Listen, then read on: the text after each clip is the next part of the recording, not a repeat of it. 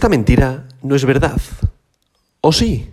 Hoy, martes 12 de abril del año 2022, la capitalización global del mercado de las criptomonedas es de 1.85 billones con B de dólares, lo que representa una disminución del 4,61% en el último día.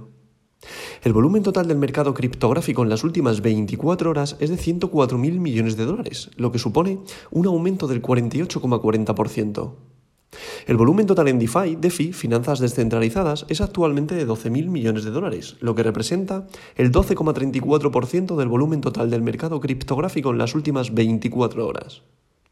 El volumen de todas las monedas estables, recordad, las que, las que son stablecoins, pueden ser paridad al dólar, paridad al euro, paridad al yen, pero que normalmente comentamos siempre en este podcast que son paridad al dólar, el volumen es ahora de 88.000 millones de dólares, lo que representa el 84,95% del volumen total de 24 horas del mercado criptográfico. El precio de Bitcoin es actualmente de 39.919,96 dólares y el dominio de Bitcoin es actualmente del 41%, lo que representa una disminución del 0,31% a lo largo del día. En el día de ayer, realizamos la aportación al portfolio de criptomonedas de los 10, de los 10 euros que nos quedaban en liquidez de la venta de, la venta que realizamos de Waves. ¿Cuál fue el motivo? Que bajamos al soporte de los 41.800. De hecho, compramos por debajo de ese soporte. ¿Qué pasa? Que debido a las noticias que está habiendo y sobre todo eh, aquí a unas semanas atrás, haciendo un pequeño análisis más exhaustivo, hubo una compra abismal de, de Bitcoin por parte de, de la blockchain de Terra. Bueno, hay una serie de compras que también incentivaron la subida de Bitcoin, que es que como os decía en estas últimas semanas, no había ningún fundamental exacto que hiciera que subiera al alza eh, el mercado criptográfico. Sí que es cierto que hubo una serie de compras fuertes en el cual había una acumulación de compra de, de Bitcoin como añadido a, esa subida que hubo. Dicho esto, eh, todos los mercados están arrastrando las caídas que por el tema de la guerra de Rusia-Ucrania, que han vuelto a reorganizarse, Rusia ha cambiado la cúpula militar y por tanto está generando muchísima incertidumbre en los mercados. También, aunque no en gran medida, no acompaña, eh, a los mercados no le gusta que haya extremistas, es decir, no le gusta eh, que Marine Le Pen, por ejemplo, en Francia, ultraderechista, eh, haya tenido un gran crecimiento en los mercados, o sea, los mercados, perdón, en las elecciones francesas. Eso antes, es decir, ahora no se ha notado prácticamente porque se supone o se cree que es, eh, la, la, caída de los mercados viene motivada por la guerra de Rusia Rusia-Ucrania. Bueno, al final, generando y viendo toda la incertidumbre que hay en, a nivel mundial, es normal que haya este retroceso nuevamente. Es decir, había mucha gente que decía que probablemente veríamos los 50K este mes, yo no lo descarto tampoco, simplemente está habiendo otra vez un recorte en los mercados motivado porque la subida que, hubo aquí atrás no tenía ningún fundamental, yo siempre lo he dicho, es decir, no encontraba el motivo en el cual eh, hubiese habido este alza. Eso sí, tenemos que hacer la inversión, porque evidentemente lo que la magia de todo esto es hacer un ahorro periódico, encontrar los puntos de entrada. ¿Por qué? Porque cuando vuelva a subir va a ir a por esa resistencia y ahí es donde nosotros tenemos la media, porque los soportes se convierten en resistencias cuando se caen y las resistencias se convierten en soportes cuando sube el precio. Por tanto, seguimos en incertidumbre, habrá que ver cómo evoluciona el día de hoy, cómo van los acontecimientos. Eh, la verdad que las caídas que estamos teniendo son bastante fuertes, dado que llegamos a los 47.000 dólares, 46.000 y pico, 47.000 y ahora mismo hemos caído a los 39.200 dólares, que es el soporte que ha habido. Ha habido un repunte nuevamente esta mañana, esta madrugada mejor dicho, a los 40.500, 40.600, pero está volviendo a caer con la apertura de los mercados europeos. Veremos cómo evoluciona el día. Puede que se haya descontado nuevamente lo de la guerra de Rusia-Ucrania. Como siempre digo, al final hay que tener en cuenta el análisis fundamental con el análisis técnico. Ahora mismo hay otro soporte en los 38K y sobre todo hay uno ahora que se está generando de 39.200, que este yo no le veía porque yo tengo la liquidez del ahorro periódico para el portfolio del cripto obrero, que normalmente lo suelo hacer entre el día 15 y 17, perdón, día 15 20 de cada mes pero ya los tengo preparados, esos 50 euritos nuevos, para vernos los puntos de entrada por si Bitcoin vuelve a tocar los 38K pero estamos viendo que hay un soporte en 39.200 que es donde ha rebotado. Si bajara a los 38K entraríamos ya, si no, vamos a esperar entre los días 15 y 20 de cada mes para realizar esa aportación. Dicho todo esto, seguimos, como veis, con mucha incertidumbre, mucha volatilidad en los mercados. Hay que estar muy atento a todas las noticias que pasan para no quedarse pillado arriba. Por eso es muy importante el ahorro periódico para cuando tenemos estos dientes de sierra, estas acumulaciones, estos rangos de 35, 38, 42 45, incluso 47, sepamos dónde invertir y no quedarnos pillados en precios altos.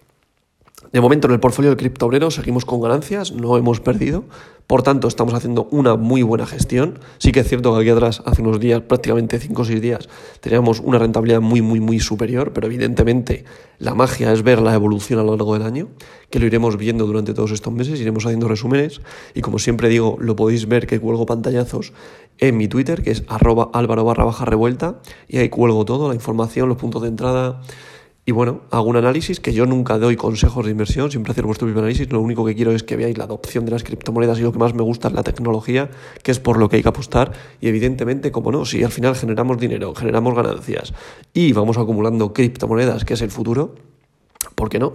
¿Por qué no invertir y por qué no estar ahí en este mundo y en este mercado? Dicho todo esto, pasamos con el top 10 de hoy, que como sabéis, Bitcoin, BTC en primera posición, con un valor unitario por moneda de 39.937 dólares en este momento, lo que representa una caída de un 5,51% respecto al día de ayer. En posición número 2, Ethereum con su criptomoneda Ether, con un valor unitario por moneda de 3.007,76 dólares, lo que representa una caída de un 5,27%. En posición número 3, Tether USDT, que es una stablecoin paridad al dólar. En posición número 4, Binance Coin BNB, con un valor unitario por moneda de 404,99 dólares, lo que representa una caída de un 2,66%. BNB no quiere perder esos 400 dólares, pero es muy probable que los pierda. Pero todo va a depender de lo que haga Bitcoin. Daros cuenta que yo creo que a los 38K es probable que llegue, aunque se ha generado un soporte en los 39.200. Si llega a los 38K, BNB perdería esos 400 dólares y, ¿por qué no? Sería un buen punto de entrada. ¿Qué pasa? Que nosotros en el portfolio del cripto obrero a BNB, a Binance Coin, no la tenemos, dado que estamos actuando con la plataforma de Bit2Me. Pero sería un buen punto de entrada por debajo de los 400. A continuación, en posición número 5, USD, USDC, perdón, que es otra stablecoin, paridad al dólar. En posición número 6, Ripple XRP, con un valor unitario por moneda de 0,70 dólares, lo que representa una caída de un 5,35% respecto al día de ayer. En posición número 7, Solana, con su criptomoneda Sol, con un valor unitario por moneda de 102,16 dólares, lo que representa una caída tan grande de un 7,67%, una barbaridad. Está también aguantando los 100 dólares, pero es probable que los, que los pierda. En posición número 8, Cardano, con su criptomoneda ADA, que ha vuelto a perder el dólar. Ahora mismo tiene un valor unitario por moneda de 0,94 dólares, lo que representa una, caída también de un, 7, de un 7%. En posición número 9, Terra, con su criptomoneda Luna, con un valor unitario por moneda de 84,59 dólares, lo que representa una caída de un 4,91%. Y para cerrar este top 10 de hoy, en posición número 10, Avalanche, con un valor unitario por moneda de 76,84 dólares, lo que representa una caída de un 3,79%. Esto sería el top 10 de hoy, que como vemos es un top 10 sangriento, un top 10 en rojo, y veremos cómo evoluciona el día de hoy. A continuación estaría Dogecoin aguantando la posición número 11. Atención, aquí habría sorpresa dado que Binance USD ha adelantado a la posición número 12 y ha adelantado a Polkadot. ¿Por qué? Porque mucha gente está utilizando la criptomoneda de Binance, la stablecoin de Binance para eh, pasarse a esta cripto, lo que hace que suba de posiciones porque tiene más volumen de capital, o sea, tiene más capitalización de mercado. ¿Por qué? Para evitarlas, eh, tú imagínate que estás en, Cardano, sabes que, que, el mercado está mal, Bitcoin ha caído, pues me voy a refugiar a una stablecoin y me refugio en Binance USD. Entonces, aunque el mercado caiga, yo no pierdo poder adquisitivo. Por eso, sí, por eso las stablecoins, cuando los mercados están negativos, suben al alza y crecen, y crecen su capitalización de mercado. ¿Por qué? Pues eso, para refugiarse de, este, de, este, de estas caídas. En posición número 13 estaría Polkadot, que ha caído la posición número 13, dado que la adelantado Binance USD. Terra USD está en posición número 14. Sivita, Shiba Inu en posición número 15. WBTC en posición número 16. Protocol Near en posición número 17. Polygon, posición número 18. Crypto.com con su criptomoneda Crow en posición número 19 y DAI, la stablecoin DAI en posición número 20. Hasta el top 20 menos Protocol Near, todo el mercado es negativo. Como he dicho antes, vamos a ver cómo evoluciona el día de hoy y como siempre digo, esta verdad no es mentira,